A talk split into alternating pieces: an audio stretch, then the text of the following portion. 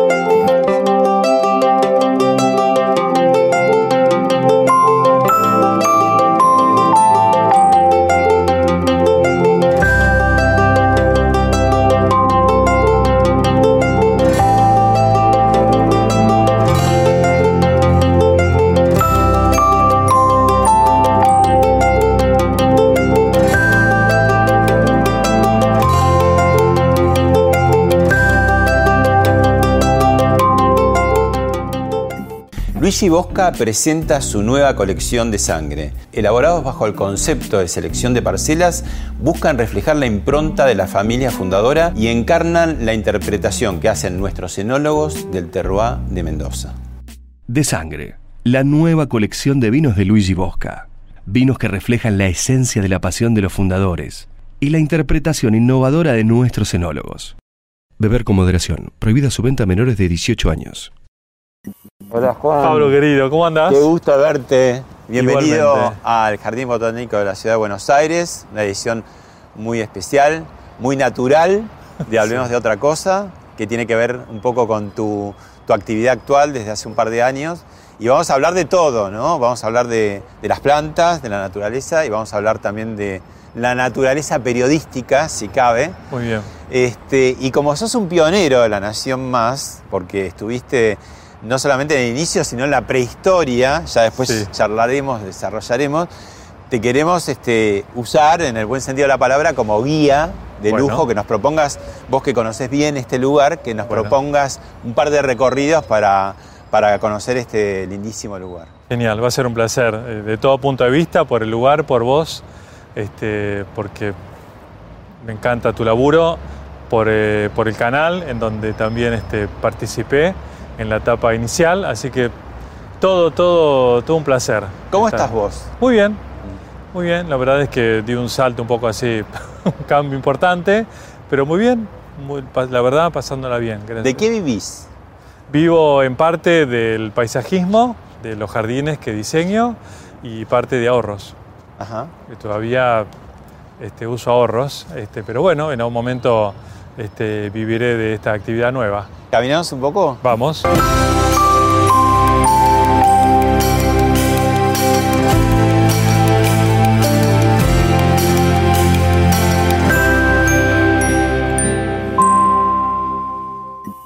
Te propongo la primera parada aquí. Justamente eh, el Jardín Botánico tiene miles de, de especies, pero también tienen como muchas esculturas muy interesantes. Sí. Casi 30, ¿no? Este, y acá justamente estamos frente a la de Carlos Tais. ¿Y quién era Carlos Tais? Bueno, Taís, el, el parisino que eh, adoptó a la Argentina como su lugar de vida, cuando vino acá fue director de espacios públicos, eh, fue contratado por el entonces gobierno de, la ciudad y bueno, hizo desde el Jardín Botánico en el que estamos ahora, in- in- incalculables parques, plazas y también jardines privados del país. Eh, el Parque Lezama, el Parque San Martín en la provincia de Mendoza, en Tucumán, eh, el 3 de febrero, es decir que Una vida intensa, digamos. sí, eh, absolutamente. Y realmente este hombre, bueno, Plaza de Mayo, Plaza del Congreso, Palermo, ¿no? Palermo, es decir que este hombre eh, marcó, digamos, este, el estilo eh, de las plazas y parques de gran parte del país. ¿Cómo se llama esa especialidad? ¿Paisajismo o es algo Sí, más? Bueno, existe, sí. De hecho, la carrera de licenciado en paisajismo existe en la, Universidad de Buenos Aires. Eh, diseño de jardines también puede ser, eh, muy desarrollada afuera, en el país es- tiene sus años ya, sus décadas, y cada vez más en auge. Yo creo que cualquiera que tiene un jardín este, si charla, aunque sea un rato con un paisajista, seguramente va a poder mejorar su jardín, porque es a veces un asesoramiento muy pequeño de dos o tres este, datos mejoran notablemente cualquier jardín particular o una plaza. Bueno, es un poco la idea también del programa es que eh, nos des algunos tips Bueno, para aquel que tiene, no sé, el que tiene un, un balcón, una terraza, Un patio. una maceta, digamos, Claro, ¿no? A veces, este, y porque hay que tenerlas también, ¿no? Por supuesto, sí. Y también está la Asociación de Amigos del Jardín Botánico, de la que soy parte, y con eventos y cursos este, generamos ingresos que donamos al Jardín Botánico. El que se asocia lo hace básicamente por, por cariño, digamos, a sostener el botánico y... que es del Estado, Que que, es del gratuito, Estado, que se exactamente. puede ingresar Sí. todos los días gratuitamente. Exactamente, es Sí. un paseo espectacular. Este, es como un oasis en la ciudad. Bueno, vamos a, a la primera parada. ¿Cómo no?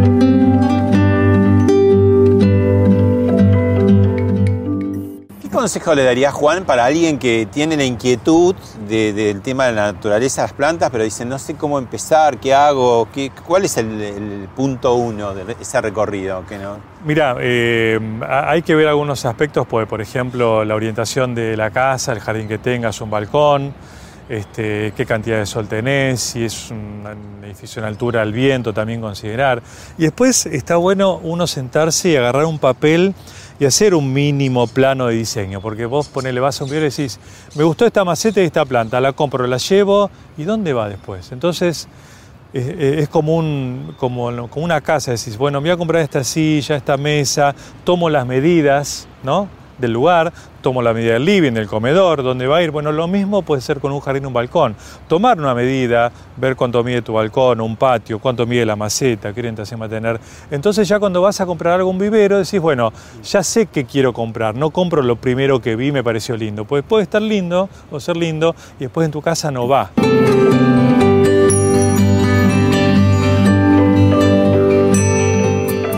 Bueno, en esta parte del recorrido justo nos encontramos con una fuente y lo que tiene cierta curiosidad para los que no estamos en botánica, que son las plantas acuáticas.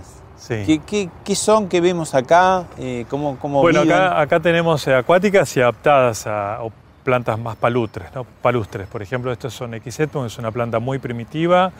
Eh, camalotes, aquellos son este, papiros, como el antiguo papiro egipcio donde nació el- las primeras, los primeros trabajos en papel. Sí, ¿Y estas Eh, hojas que flotan de pronto? Bueno, con- cuando decís lo de plantas acuáticas, en realidad se supone que todas las plantas vienen del mar, cuando la tierra era un gran océano y las primeras plantas eran las algas, que después cuando el mar se retira, eh, esas primeras vegetaciones quedan a la intemperie o cerca de la costa y ahí es cuando las, la- aquellas plantas iniciales, eh, las acuáticas, empiezan a, a copar la tierra y empieza el desarrollo de la vegetación terrestre. Este, pero digamos que todo viene en su momento de una plantación acuática como hoy son las algas que están todavía en, en el océano. ¿no? ¿Y requieren algún cuidado en particular o se cuidan solas? Bueno, sí, eh, no, las plantas acuáticas en general tienen como un sistema de mm, bioremediación que depende del mantenimiento que uno le haga, viven en su propio espacio de equilibrio en relación a- al agua y a las plantas que vayas poniendo, ¿no? y a la a- también a los, a los animales que vayan apareciendo, desde sapos este, o cualquier otro animal o pez que lo habite. Es decir, que hay un, hay un equilibrio en los estanques que se puede mantener eh, con un buen asesoramiento también especialistas en estanques, no, no es para cualquiera. Este, pero eso es fantástico, la planta acuática, este, porque te da, en un jardín te da un espacio de reflejos. Entonces el, el estanque en el jardín funciona muy bien por el juego de luces y reflejos. Igual yo quiero aclarar que soy un aficionado de la botánica, que estudié botánica, pero con permiso de todos los profesores de botánica del país. Seguimos.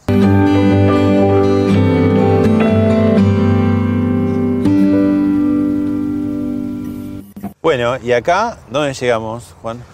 Este es el Jardín de Mariposas, que es un sector que este, creó el Jardín Botánico hace unos cuantos años, que lo dirige em, Soledad Mesía Blanco, que es una técnica en jardinería, Sí. y es un espacio en donde se dice Jardín de Mariposas porque están las plantas en donde las, mari- las mariposas se hospedan. Decir, las mariposas ponen los huevos ahí nace la oruga, se forma la crisálida o pupa y después nace la mariposa. ¿Y todo esto lo vemos? Sí, lo vemos, Ah, claro. mostrame, mostrame. Bueno, acá en el jardín de mariposas lo que vamos a ver, estas plantas, mira, estas se llaman asclepias Sí, y es la planta hospedera de la mariposa monarca. Acá está. Sí, esta, acá es la, una. esta es la mariposa monarca. ¿Y pero qué, acá- qué es lo que busca? ¿Por qué está- Néctar. Néctar. Néctar. El néctar es la recompensa de la flor a un polinizador. Ajá. La flor quiere que algún insecto eh, polinice, fertilice la flor. Entonces, ¿Ellas con sus patitas llevan de un lado al otro o no? ¿Cómo con es? la patita, con la cabeza, con las alas, Todo el cuerpo picaflores. casi. Sí, sí. Y entonces liban, ¿no? Sí. Con, le llama la espiritrompa, liban adentro de la flor, de ahí sacan el néctar, la mariposa quiere el néctar, Claro. ¿no? Ahí compiten, veo, con las abejas. Con las también, ¿no? abejas también. Porque Y- son dulces. Claro, el ¿Las néctar es una solución de glucosa, azúcar básicamente, que la flor genera en el nectario. ¿Para qué? Para atraer insectos, se lleven el polen y a cambio como recompensa les da eh, esta solución azucarada. Sí. Ahora, Y se alimenta la mariposa de eso, ¿no? Sí. Obviamente. estamos en otoño, Juan, pero uno asocia a las mariposas con la primavera siempre. Claro, como una señal de la llegada de la primavera, pero en otoño es, un- es una estación en donde hay mucha vida eh, de insectos en las plantas eh, y eh, espectacular- son espectaculares las, las mariposas. Que en este caso te quería mostrar, Sí. esta planta se llama Asclepia, que es en honor a Esculapio, dios de la medicina. Eh, y si las plantas son, se llaman hospederas, si, si desaparece la planta, desaparece la mariposa que vive en esta planta. El ecosistema el- se- exactamente. Entonces la Asclepia es la planta que es la hospedera de la mariposa monarca. Y acá tenemos, esta es la oruga, Sí. ¿la llegan a ver? De, la, de esa De mariposa, la mariposa de la que monarca. vimos volar Claro, recién. primero está el huevo que queda en la hoja. Ese huevo Esto- ¿estos crece. son? No, estas son las semillas. Ah, las semillas. Entonces tenemos la- el huevo de la mariposa crece, se transforma en oruga. Este Bueno, bicho que uno lo ve que a veces eh, es desagradable, otras veces no, es simpático porque tiene como sus rayitas Sí. amarillas, negras. Parece que tuviera una remera, ¿no? Es muy interesante porque nadie en una oruga imagina una mariposa. Eso te iba a Entonces, Hay decir, que darle ¿no? tiempo a veces a la gente para que la ves de una manera, a lo mejor en el tiempo cambia. Que, claro, es buena enseñanza. Qué transformación impresionante Sí. que hace, ¿no? La mariposa ahora es oruga. Sí. Come, come, come, se alimenta. Cuando está llena, digamos, con reservas, se forma la crisálida, el capullo. Ahí va a quedar. En ese momento se hace la metamorfosis. Claro. Mirá qué increíble lo que pasa. Todas las células de la oruga se deshacen y se vuelven a ordenar. Increíble. En otro, casi en otro ser, Se- ¿no? Porque exactamente. distinto, ¿no? Toda su composición celular se desintegra y se forma a integrar y todo como para, mariposa. ¿Y todo para que viva cuánto una mariposa? La mariposa 20 días, dos semanas, tres semanas. Ah, la vida muy corta. Vida efímera, pero muy linda, ¿no? Claro. sí.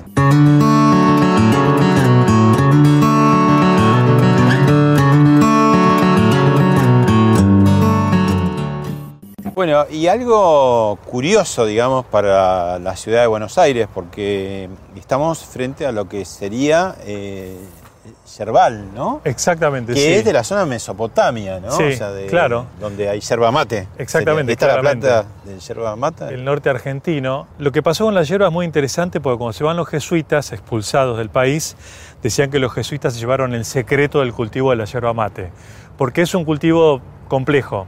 Entonces eh, nos quedamos sin yerba mate en ese momento, se importó de, de Brasil en aquellos años y eh, logró que le enviaran de Paraguay gajos y semillas de la yerba mate, pero es un cultivo, como te decía, complejo.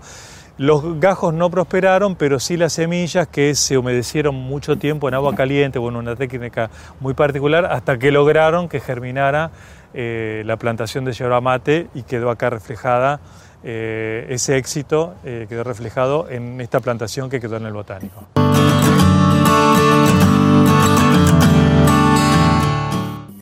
Bueno, estamos acá con la salvia. Salvias.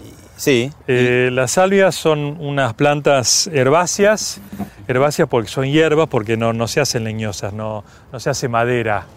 Eh, entonces siempre son, son así flexibles, son hierbas. Mira, las salvias tienen una cosa increíble que me mostró una vez una profesora de botánica, Marina, que siempre recuerdo. Voy a sacar una florcita, a ver, un palito por acá. Con este palito vamos a simular que es el pico de un colibrí. Sí. Entonces el colibrí mete el pico en la flor y baja el estambre que en la punta tiene dos bolsitas llamadas tecas y adentro está el polen.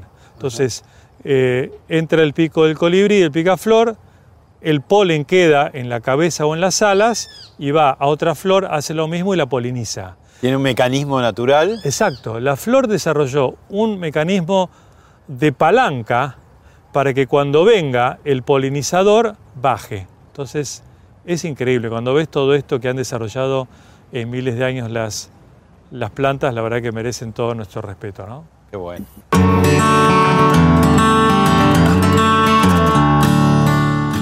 Bueno, Juan, un alto en el camino. Vamos Sí. a seguir recorriendo porque el botánico tiene mucho para ver. Este, en un querido eh, banco de plaza, ¿no? Así es, qué bueno Verde. recuperar esto, ¿no? Para llevarte un poco también a lo, a lo que eras antes y a lo que no has dejado de ser, que es ser periodista, ser com- un comunicador. Lo que pasa que en los últimos tiempos parece que el periodismo estuviera monopolizado por la actualidad rabiosa. Claro. ¿no? Eh, te propongo ver primero un, un compacto un- un- de tu trayectoria, ¿no? Bueno. Algunas cosas que hiciste y ahí entramos en el tema. Muy bien, lo vemos. Son personajes que están en- muy en su mundo Ah, y que terminan ¿qué es siendo ellos los que conducen el programa. Nosotros simplemente los, los acompañamos. Hoy comenzó el duodécimo día de cautiverio del joven empresario de 32 años, Mauricio Macri. Uno puede encontrar en una guía de turismo para conocer la historia de la ciudad de Washington también los sueldos que reciben los legisladores en el Congreso. Y la verdad es que los primeros meses de gobierno de Kirchner no hubo dos, tres meses, te hablo, no hubo grandes denuncias de corrupción. Esto no quita que no esté ocurriendo. Mi trabajo requiere mucho de mí, conocimiento, pruebas confiables. Por eso investigo, analizo y comparo. Ayer en 678 me criticaron para que tenga y guarde. Hoy nace un canal de televisión, no todos los días nace un canal de televisión. Consideramos que es un hecho histórico para la comunicación en la Argentina y para el periodismo. Archivos sonoros, patrimonio e historia y la voz de Juan Micheli. Bueno, parafraseando un poco a aquella publicidad, has recorrido un largo camino, muchacho. Muchachos, sí, sí, la verdad, hay cosas que ni me acordaba que había hecho. 30 Sí, años. 30 años, 30 años, sí. Empecé en septiembre, septiembre del 89. eh, tenía, ve- no, tenía 25, 26 años y hasta marzo del, del 2019. Oye, todavía nos sorprendemos del volantazo que hiciste de aquel periodismo febril, diario, noticiero, a este mundo más apacible de la naturaleza. Pero eh, hay, eh, si uno empieza a tirar hilos para atrás, es que tampoco es algo nuevo, es como que retomás algo que, contanos, ¿cómo es tu vida? Digo, no naciste en una gran ciudad, naciste en una ciudad costera como Nicochea. ¿Y qué pasó entonces? Y Necochea eh, mantiene eh, los años más lindos de, de mi vida de la infancia. Yo vivía a media cuadra del mar, de la Rambla. ¿Cuántos años viviste ahí? Y hasta los 10 años, hasta que mi todos vinimos a vivir a Buenos Aires por, por decisión de mis padres. ¿Y por qué vivían en Necochea tu familia? No, somos todos de allá, Por, nacidos. por qué estaban en la zona? digo? ¿Por qué? Trabajaban. Y mi bisabuelo de Italia primero fue a Azul, creo, y una rama de, mi- de mi bisabuelo y mi abuelo fue para Quequén y Necochea. Ajá. Y ahí, ahí nacimos este, mi hermano y yo. Y bueno, ahí tengo primos, tíos. ¿Y tu, tu contacto, tu primer contacto con la naturaleza, además del marítimo, el paisaje marítimo, se da en un campo familiar? Claro, porque yo te- tengo tíos, tenía un tío, mi tío Juan Pedro Eliseche, que murió el año pasado, y que yo, mi hermano y yo nos criamos bastante con ellos. Pasábamos temporadas en, en el campo y acompañábamos las tareas de ahí, íbamos a arriar las ovejas, andar a caballo, eh, nos subíamos a la cosechadora, a los tractores, este, eh, y bueno, me acuerdo incluso la época que los granos se embolsaban y se cosía con hilos y sal la bolsa, la bolsa de arpillera, y eso iba un camión y el camión viajaba al puerto para vender los granos. De esa época te hablo. Claro. O sea que esa etapa de- de- del campo en lo de mi tío, evidentemente quedó ahí en paréntesis, a pesar de que vine a, a Buenos Aires y todos los años, todos los veranos volvía siempre, estaba con ellos, con mis primos. ¿Y Así cómo, que- cómo se fue como durmiendo o entrando en un periodo de latencia, ¿no? Porque morirse no se murió, quedó ahí. Y empezó a crecer, no sé cuándo, tu vocación de periodista. En realidad yo no diría que tuve una vocación marcada de periodista. Yo estudié aparte Estudié relaciones internacionales, pues yo quería ser diplomático, viajar por el mundo. ¿Tu primera mi primera, carrera? Claro, mi primera carrera fue esa que estudié en El Salvador y quería representar al país en el mundo, trabajar en una embajada. Porque de chico había hecho un intercambio estudiantil en Estados Unidos en quinto año del colegio, me fui a estudiar allá y me quedó esa cosa internacional. Y bueno, estudié esa carrera y después, bueno, por necesidad conseguí un trabajo en, una redacción y bueno, empecé ahí a trabajar de periodista y, y, estudié, hice cursos de periodismo. Y bueno, fue más, te diría, por una necesidad económica que empecé a trabajar de periodista, me fue bien y con eso pagaba mis, mi, nada, mi alquiler, mi, todo. Pero empezaste a encontrar el gusto también. Sí, sí, me encantó, me encantó. Me encantó esto de contar historias. Y también viajaba, hacía muchas coberturas internacionales que, tenía que, ver un poco que con tenían que ver con el trabajo diplomático que quería hacer. Siempre periodismo audiovisual, escrito. No, no nunca escribí, ni bien empecé en Diario Extra, que duró poco tiempo, este, que era el Grupo América, pero muy poco. Enseguida hice radio, Radio América. CBN y, América Televisión. Estuve dos años, me llaman de Canal 13 y ahí estuve en el 13 casi 20 años. Ya hablaremos del periodismo actual. Ahora te pido que, recuerdes la mejor etapa, quizás que la extrañes incluso como, como hacedor y también como televidente, porque ya veremos por qué. ¿no? Claro. Pero, ¿qué, qué recordás de esos 30 años de, de lo mejor? ¿Qué tenía? Mira, yo me acuerdo, fui muchos años movilero, muchos años me conocí en la calle con los colegas con los que están hoy en la tele, compartí los con que casi son conductores todos. hoy. Los conductores éramos todos mobileros de la época. Sí. En los Estamos 90, hablando básicamente, 90, en los ¿no? 90, 89 en adelante, hasta el 2000 y pico, muchos años de móvil ahí. Y después me tocaron muchas coberturas internacionales increíbles porque tuve la suerte, como había estudiado inglés en Estados Unidos, cuando fui eh, de intercambio, me mandaron mucho afuera. Hice tres coberturas de elecciones en Estados Unidos, con Clinton, con Bush, con Obama. Eh, hice coberturas en Inglaterra, eh, en Italia, viajé por todo el mundo, Japón, Sudáfrica, Mandela. Entrevisté al Dalai Lama en la Argentina, que para mí es una de las notas más importantes que hice, pero no es muy recordada, no sé por qué, pero eh, fui uno de los pocos que entrevistó al Dalai Lama en el país. Contame qué, qué pedía entonces eh, la, la industria de la tele ser conductor de un noticiero y cómo, cómo vos te, te pusiste ese traje.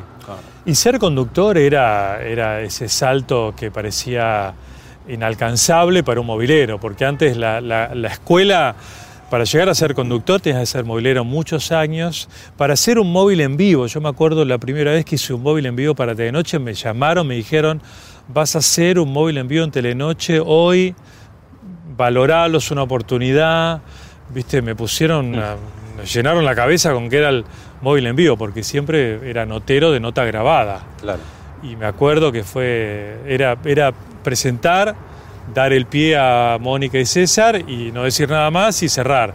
Y era todo un... ¿Qué se aprende en la escuela de la calle del movilero? Pues digo, vas teniendo como una piel gruesa, ¿no? Sí, sí. Porque Primero, es, es un lugar desagradecido, mucho Sí. el clima, la gente que corre, que entra y que sale, que no para, ¿no? Y No vos tenés que parás. ir un poco a la carrera. llegás al canal, te mandan a la calle, mandás las notas con, con un motociclista y estás 10, 11 horas en todos los lugares. No, pero el personaje que vos querés eh, interceptar, porque Sí, ese es el claro, verbo, claro, claro. está entrando, saliendo rápido sí, y, sí, y no tiene en general ganas de hablar, ¿no? No, y tenés que tener la pregunta lista y es como un preguntar Flash. primero y rápido y aprovechar y, y te da una gimnasia que yo creo que, que- que fue muy buena, que ahora veo que hay conductores muy jóvenes, ni mejor ni peor, pero hay conductores que conducen noticieros que no han hecho un móvil en su vida, que no, no, no han hecho, no han cubierto ni un choque en la esquina, ni han hecho coberturas internacionales, que pasan directamente al estudio a conducir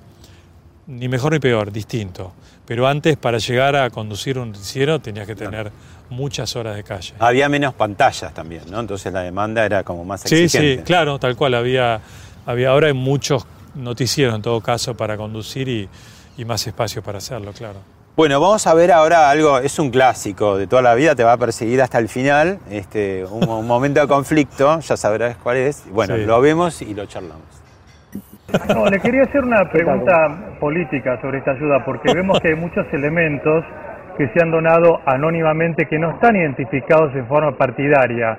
La persona que mandó un colchón no le puso de qué partido. ¿Por qué trabajan con pecheras partidarias con estas donaciones anónimas que se han hecho?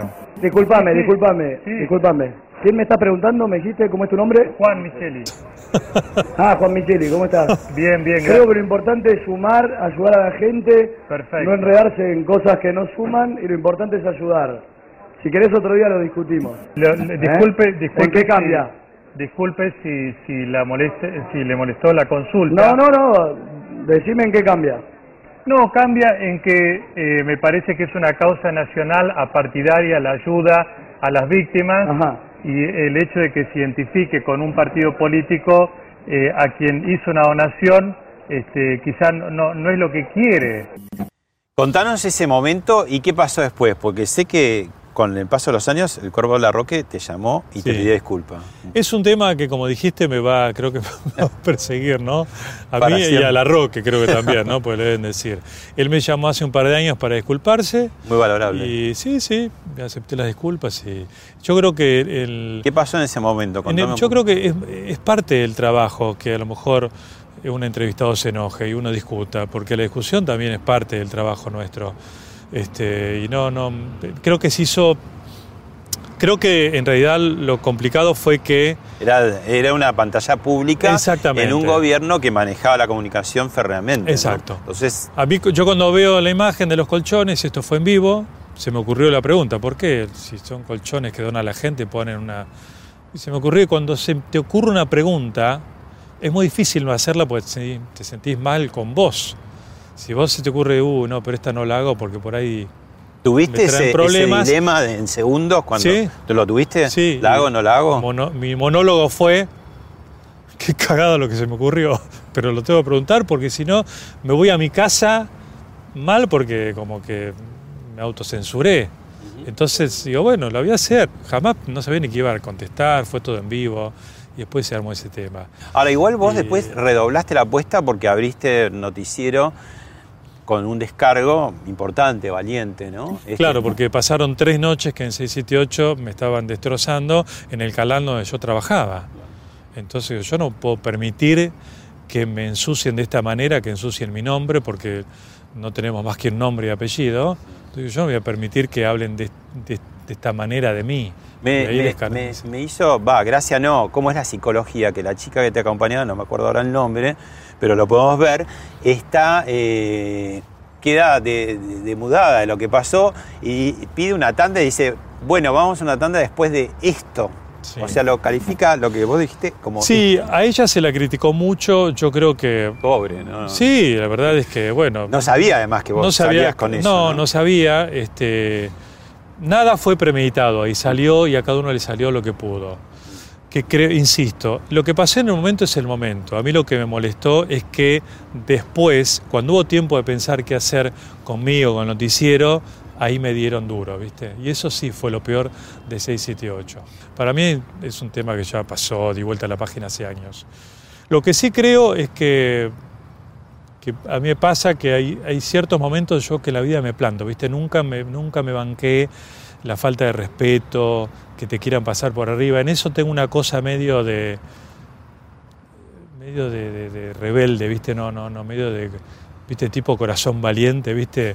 A Bueno, mí, conmigo, no. O sea, Es quizá lo que asombró. yo soy buena onda, pero hay Eso cosas que no decir, tolero, que- que, que que vos me quieran pasar por arriba. ¿no? Siempre tuviste y, y tenés como, como un, un- una- un tipo de comunicación muy sobria, muy educada, digamos, este, y claro, eso llamó la atención porque es como que te saliste un poco del personaje, que no es personaje, digamos, vos sos, en- Sí, vos sos tranquilo, y, tranquilo, y sí. educado y sobrio, digamos. Sí, ¿no? sí, sí, Pero ahí te obligaron un poco a... Sí, hay cosas que no negocio y que hay cosas que uno creo en la vida tiene que, que plantarse, porque en la vida te pasa que hay cuatro o cinco momentos cruciales en tu vida que decís, voy, bueno, y ahí se juegan tus convicciones. Entonces, si uno se deja atropellar, viste, no. O sea, uno puede ser amable, respetuoso, tolerante, compartir, amplio y democrático, pero hay, insisto, cuatro o cinco veces en la vida se juega tu nombre, tu honor, tus valores, tus principios, todo. Y ahí te la tenés que jugar. Bueno, te llevo ahora con otro video a épocas este, más placenteras de tu profesión periodística. A ver. Muy buenas noches a todos. Esto es La Nación PM. Yo soy Dolores Caindanvers y él es Juan Micheli. ¿Cómo te va, Juan? Muy bien, Dolores, un placer estar con vos, con todo este equipo periodístico. Hoy nace un canal de televisión, no todos los días nace un canal de televisión. Consideramos que es un hecho histórico para la comunicación en la Argentina y para el periodismo. Exactamente, un canal de televisión que aparece con mucha ilusión, con unas ganas de hacer algo nuevo, diferente, eh, lleno de proyectos, lleno de entusiasmo y estamos y nos sentimos muy felices y emocionados de formar parte de este nuevo proyecto que nace en este preciso momento. Pero es un proyecto impulsado hace casi 150 años de tradición periodística de la nación que se adapta a los tiempos para comunicar como corresponde en el siglo XXI con formatos nuevos, con publicaciones que veremos a lo largo de estas semanas exacto, y meses. Exacto, porque La Nación Más tiene mucho más que un noticiero central que es PM, sino van a encontrar programas de investigación, eh, programas de análisis político, económico, programas de cocina, el humor, la actualidad, todo. Deportes, por supuesto, también aquí en La Nación. Así que tenemos todo listo, hemos preparado desde hace tiempo ya esta ilusión que ya es una realidad en La Nación Más. 7 de noviembre de 2016, día de mi cumpleaños, día del. Canillita. Muy bien. Eh, y bueno, ahí la primera emisión de La Nación Más formal, pero hay que decir que vos no solamente fuiste pionero de La Nación Más, sino que estabas en la prehistoria de La Nación Más, porque vos recordamos, los que estamos en la redacción, que empezaste a hacer un noticiero de 10, 15 minutos que salían online. Oh, por internet, sí. En el sitio de La Nación, del Sí, diario sí. La Nación. ¿no? Sí, sí. ¿Cómo fue toda esa experiencia, digamos, después de haber estado en canales formales, empezar una, una historia nueva dentro del periodismo, este, con una empresa muy importante, pero haciendo los primeros palotes juntos, ¿no? Sí, y vos sí. sumándote a eso, a esa prehistoria, a ese noticiero online y después La Nación Más. Mira, yo la verdad es que para mí esos tres años de, de La Nación Más fueron como una coronación ideal de, de mi paso por el periodismo en televisión. Eh, y lo sabés porque yo realmente me sentí muy... De la casa. De la casa, Sí. ni bien entré a la redacción. Hay que ser, vamos a contar algunas infidencias. Eh, Juan terminaba el noticiero, muchas veces se quedaba este, a, a cenar en el comedor del diario, no solamente con este, jerárquicos del diario, sino con trabajadores rasos y hasta con cadetes, y te quedabas mucho tiempo ahí Sí. charlando de sobremesas, ¿no? Sí, sí, sí. Sí, bueno, para mí todos por igual y la pasaba muy bien. Me sentí, me sentí querido en el diario, me sentí como un compañero más. Eh, enseguida intenté compartir lo que sabía con todos, porque yo estaba con, te lo digo sinceramente, mirándote a los ojos, con vos, periodistas de, la- de tu talla, de, de- de Joaquín, de Martín Rodríguez Yebra, de Pañi, de Cabo, de Liotti, de... Para mí estar con ustedes era estar en la selección de las grandes ligas del periodismo argentino. Plumas que leen todos, que leen otros colegas de ustedes. Entonces, yo como periodista de televisión este, estaba, estaba feliz de estar con Y estabas ustedes. cruzando también como, como un océano o un río, para no decirlo más dramáticamente, porque hubo épocas donde estaba muy tajantemente dividido el mundo de la gráfica del mundo audiovisual, Sí. con mutuos, con mutuos, este, ¿cómo te diría? Eh, eh, complejos. Celos o- ¿eh? o, o- o prejuicios, digamos, Sí. prejuicios mutuos, ¿no? Sí, a la, a la gente de gráfica, creo yo, eh, le pasaba que medio que tenía como pensaba que la gente de la tele era un medio menor, ¿no? Como que no que no escribíamos o que era, ¿no? Parece que el que escribía una pluma era que tenía más nivel por ahí periodístico, ¿no? En muchos casos era así, pero después pasó que la gente de gráfica vio que la tele tampoco es tan fácil como parece, ¿no? Que es pararse y hablar, que tiene su, eh, su técnica este, y, y- y, digamos su, su- desarrollo, ¿no? Y su particularidad. O sea, creo que ahí empezamos a entendernos un poco todo. De un la mutuo gráfica. aprendizaje, Sí, ¿no? Sí, creo que sí. Sí, sí. Pasó por, eh, hablemos de otra cosa, una queridísima y profesional, colega y gigante del periodismo como es eh, Mónica Candanvers, y dijo esto sobre vos.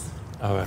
Juan, qué divino. Juan Micheli, realmente un ser humano sensacional. Estuvo acá eh, con la mujer y realmente un, un tipo extraordinario. Y ahora se está dedicando a algo parecido Por a eso nosotros. digo, la conexión digo, de las noticias al mundo de la naturaleza. Así es. Qué bárbaro. Bueno, este, Bueno. fueron precursores eh, Mónica y César también en esto que En estás esto, haciendo ahora, sí, ¿no? Qué regalo, qué regalo. Mónica es para mí y César son como padrinos este, periodísticos. Yo los quiero mucho, estoy en contacto con ellos. En casa tengo en mi jardín una rosa Candanvers que me regaló Mónica y un palo borracho Macetti que me regaló César, que, que era del abuelo de él. ¿Cómo eran ellos primero adentro de toda esa maquinaria feroz, digamos feroz en el buen sentido de la palabra, de, de- de- de máquina de Telenoche? Telenoche además ella fundadora, porque Fundadora. el año 66 arrancó con. Andrés Percivale y siempre estuvo ahí, este, y César también, porque desde los años 80 estaba en Telenoche. ¿Cómo eran esas primerísimas figuras en la relación con los demás? Claro, y era, no, eran, te digo, tenía una actitud muy, muy paternal con todos. Era como trabajar con próceres vivos, próceres y siendo jóvenes ellos también. Entonces realmente eh, estar en el barco que conducía Mónica César era como, viste, entrar a todos lados este, con la mejor presentación. O sea, que Mónica te presentara un móvil era decir, llegué, o César lo mismo. Yo aprendí mucho de ellos periodísticamente, aprendí como personas. Lo que hago yo, que mi tengo este plan B ahora, creo que de alguna manera también lo recibí de ellos que empezaron con la campiña, este, con el campo de a poco siendo periodistas. Este, y para mí son dos ejemplos. Mónica es la periodista más grande de la televisión argentina y César para mí sigue siendo el mejor presentador que hubo en la televisión argentina. Ahora que eh, tomaste distancia, ¿ya cuántos años del periodismo formalmente, digamos? Y van a ser tres. Tres años. ¿Seguís conectado? ¿Cómo, cómo es tu relación con el mundo de las noticias de, de cada día?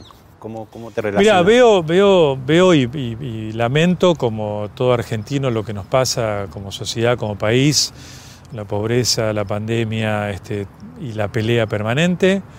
Eh, no estoy ajeno a nada de eso.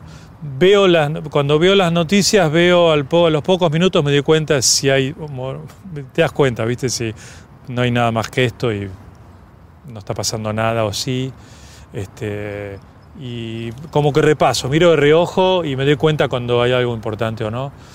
Eh, pero después, bueno, paso mucho tiempo estudiando este, de, de botánica, de plantas todo el tiempo, porque siento que tengo que alcanzar al pelotón que salió antes que yo. Te y propongo- quiero ser riguroso con eso también, ¿no? Te propongo dar una otra vuelta y seguimos charlando. Dale, buenísimo.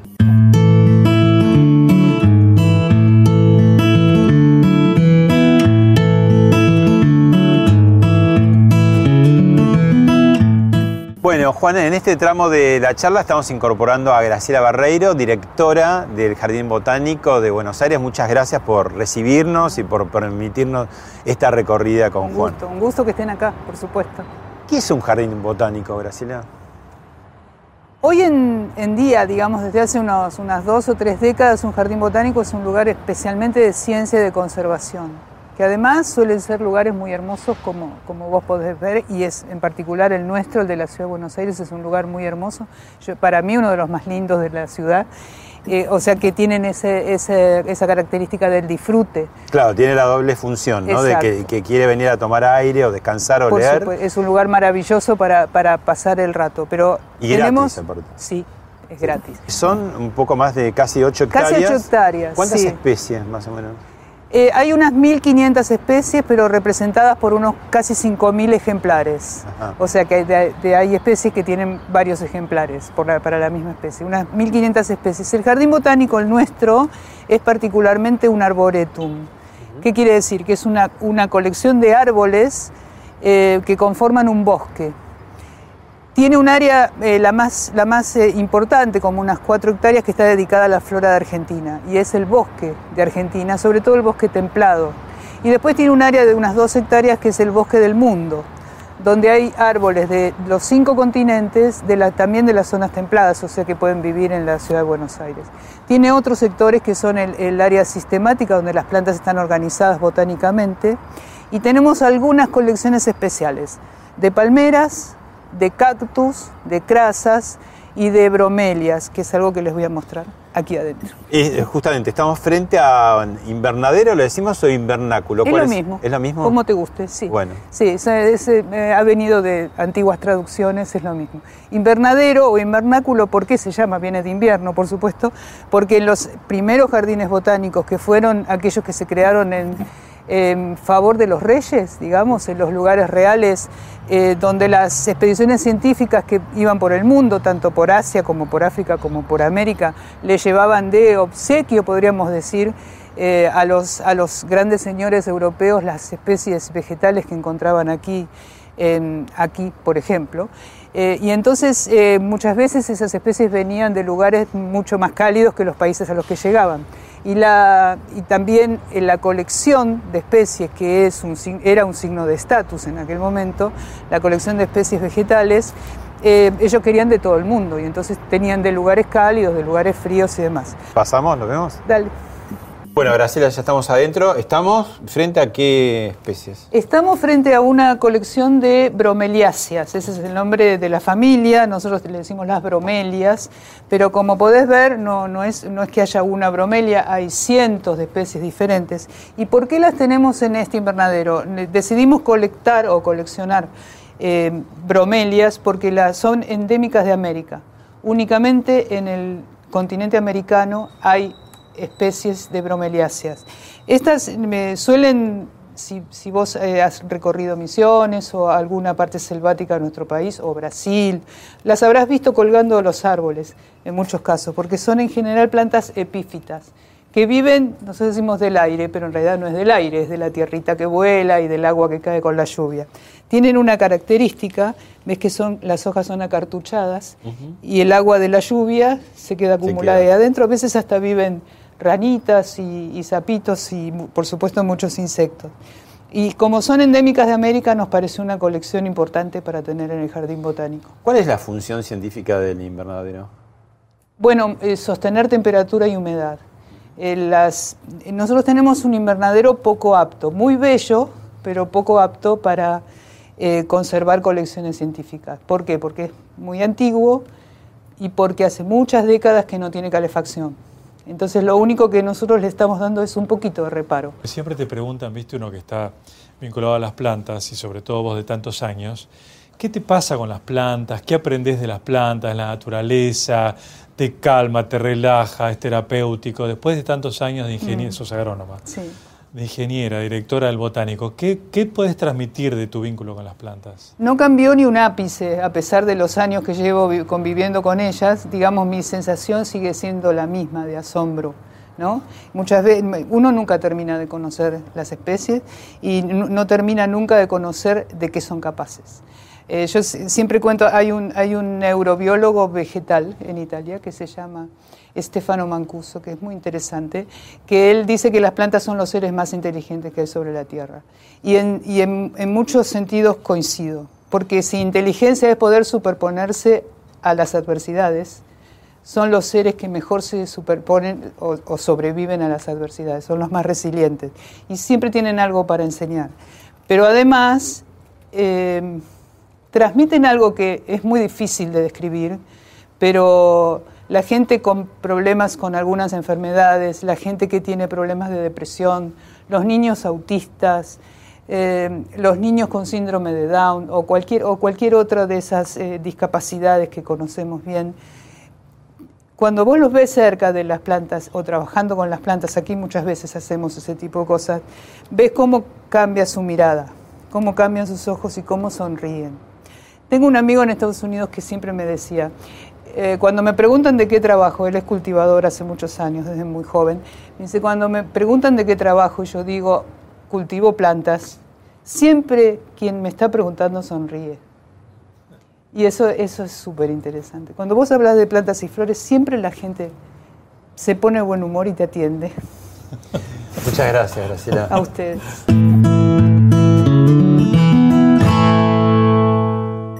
Bueno, ahí hay otro tema dando vuelta alrededor tuyo, que es la astronomía. ¿Cómo es eso?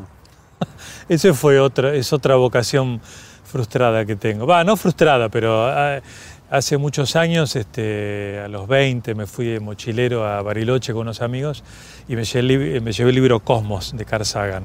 Y a la noche leía, miraba las estrellas y me abrió un, un mundo increíble. Y bueno, leí muchos años de astronomía, hice cursos en el Círculo de Amigos de Astronomía de Parque Centenario, tengo mi telescopio, cada tanto miro también. Y bueno, es mirar un poco más allá de, lo que está cerca. Yo creo que ese macrocosmos que muchos años me estuvo así muy apasionado y este más microcosmos de las plantas, eh, te enseñan todo el tiempo, te enseñan que las distancias astronómicas te ponen en qué lugar ocupamos realmente en la vida, viste cuando hablamos de que eh, los miles de años luz que hay para llegar a otro lugar, este, y el micro con las plantas también, es poner, viste, poner una dimensión equilibrada lo que somos como especie, que somos nada. Y, y bueno, esa curiosidad que tengo, por ahí de periodista, ¿no? de, de mirar un poco más allá y lejos, años luz o acá en una plaza, es una curiosidad que tengo de siempre, sí. Bueno, vemos ahora un convito de eh, tu participación en redes sociales, que por cierto es bastante intensa con este mundo de las plantas. Estoy en Necochea, es un día muy especial para mí porque eh, en unos minutos se va a inaugurar una plaza que diseñé acá en mi ciudad. Estoy en el Real Jardín Botánico de Madrid y quería mostrarles estas flores que son una de las grandes atracciones de este lugar. Bueno, hoy vinimos al, al Museo Nacional de Arte Decorativo y estamos con el arquitecto y paisajista Jorge Vallacasal. Eh, bueno, finalmente despuntás el vicio de la comunicación, sí. sigue, ¿no? Sí, no lo pensaba, ¿eh? realmente pensé que iba a dedicarme solo a los jardines, pero un amigo periodista me dice, che, tantos años, ¿por qué no haces lo mismo, pero contás historias de ahora? Y la verdad que me parece apasionante contar estas historias. Este, y bueno, fusiono lo que hice de periodista ahora con, como paisajista o jardinero. Y tenés y es ideal, la fusión ideal. Viva la Tierra. Viva la Tierra, sí. Pensaba un nombre que puede ser. Viva la Tierra me parece que es algo optimista, que viva nuestro planeta, más en esta época de pandemia. Y en realidad yo lo que, lo que quiero es ser, en todo caso, comunicador eh, o difundir lo que hay en el país des- desde siempre que es este, desde la botánica, profesores de botánica, paisajistas, jardineros, tienen a disposición mi espacio para comunicar lo que quieran. Y creo que lo que estoy haciendo es al sector dándole, hinchando a colegas para difundir lo que tiene poca difusión y que me parece importante. Así que, Y que a la gente le interesa y mucho. le interesa mucho, así que Vos fuiste técnico agropecuario, Soy estudiaste. técnico agropecuario, Y después sí. jardinería, paisajismo. jardinería y paisajismo, sí. Sí, sí, sí. Creo Ahora- que hay que estudiar para no ser un chanta en el tema y por eso no, nunca voy a ser un profesor de botánica, pero estudio botánica. Nunca voy a ser un gran paisajista, pero estudio paisajismo. Pero, o sea, lo hago desde el respeto y la humildad de aquellos que lo hacen de toda la vida. Sí ofrezco el espacio para los que quieran difundir lo que hacen, huertas, jardines, diseños, tengan este lugar a disposición. A la vuelta de una breve tanda nos vas a contar si tenés pensado otros volantazos. Bueno, Ya volvemos.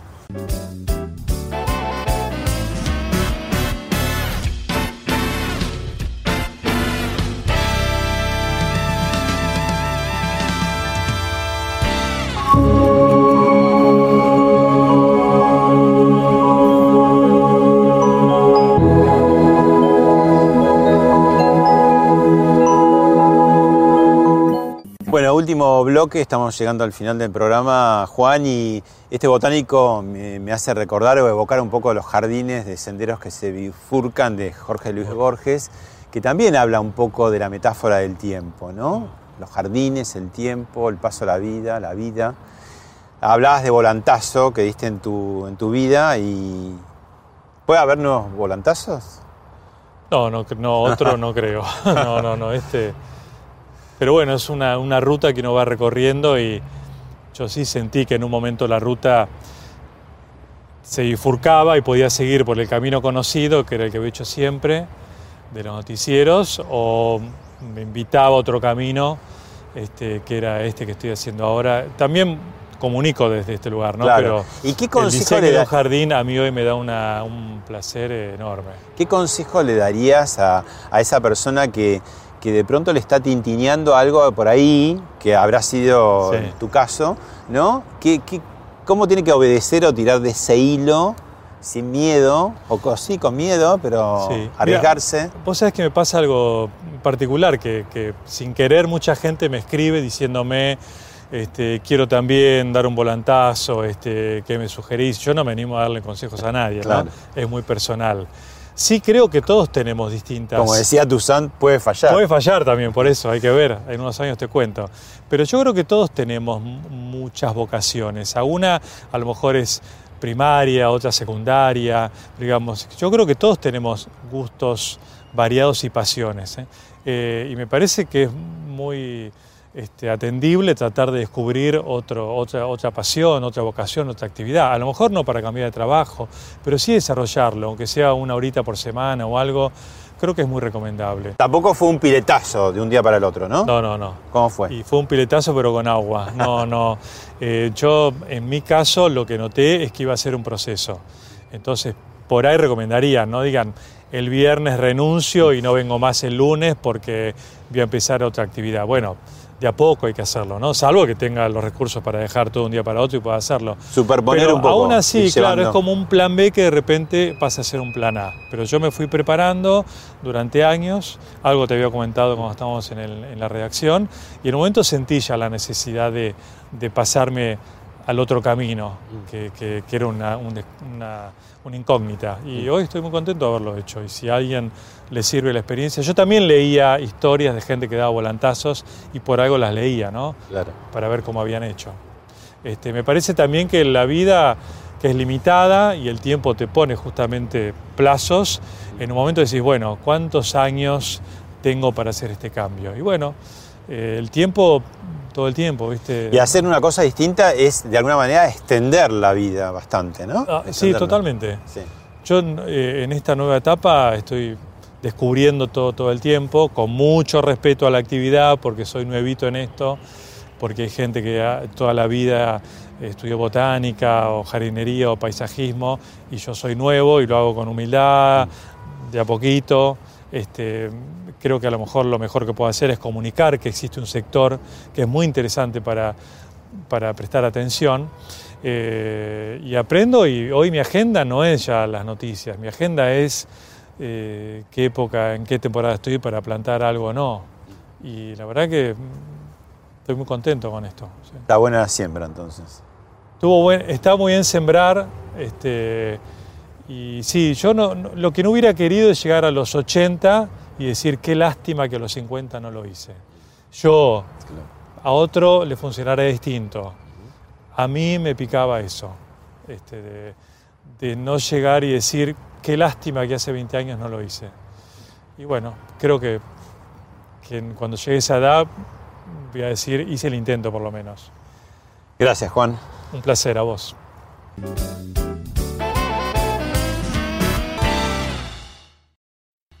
Esto fue Hablemos de otra cosa con Pablo Sirven, un podcast exclusivo de La Nación. Escucha todos los programas de La Nación Podcast en www.lanacion.com.ar. Suscríbete para no perderte ningún episodio. Estamos en Spotify, Apple Podcast, Google Podcast y en tu reproductor de podcast favorito. Seguí escuchando La Nación Podcast.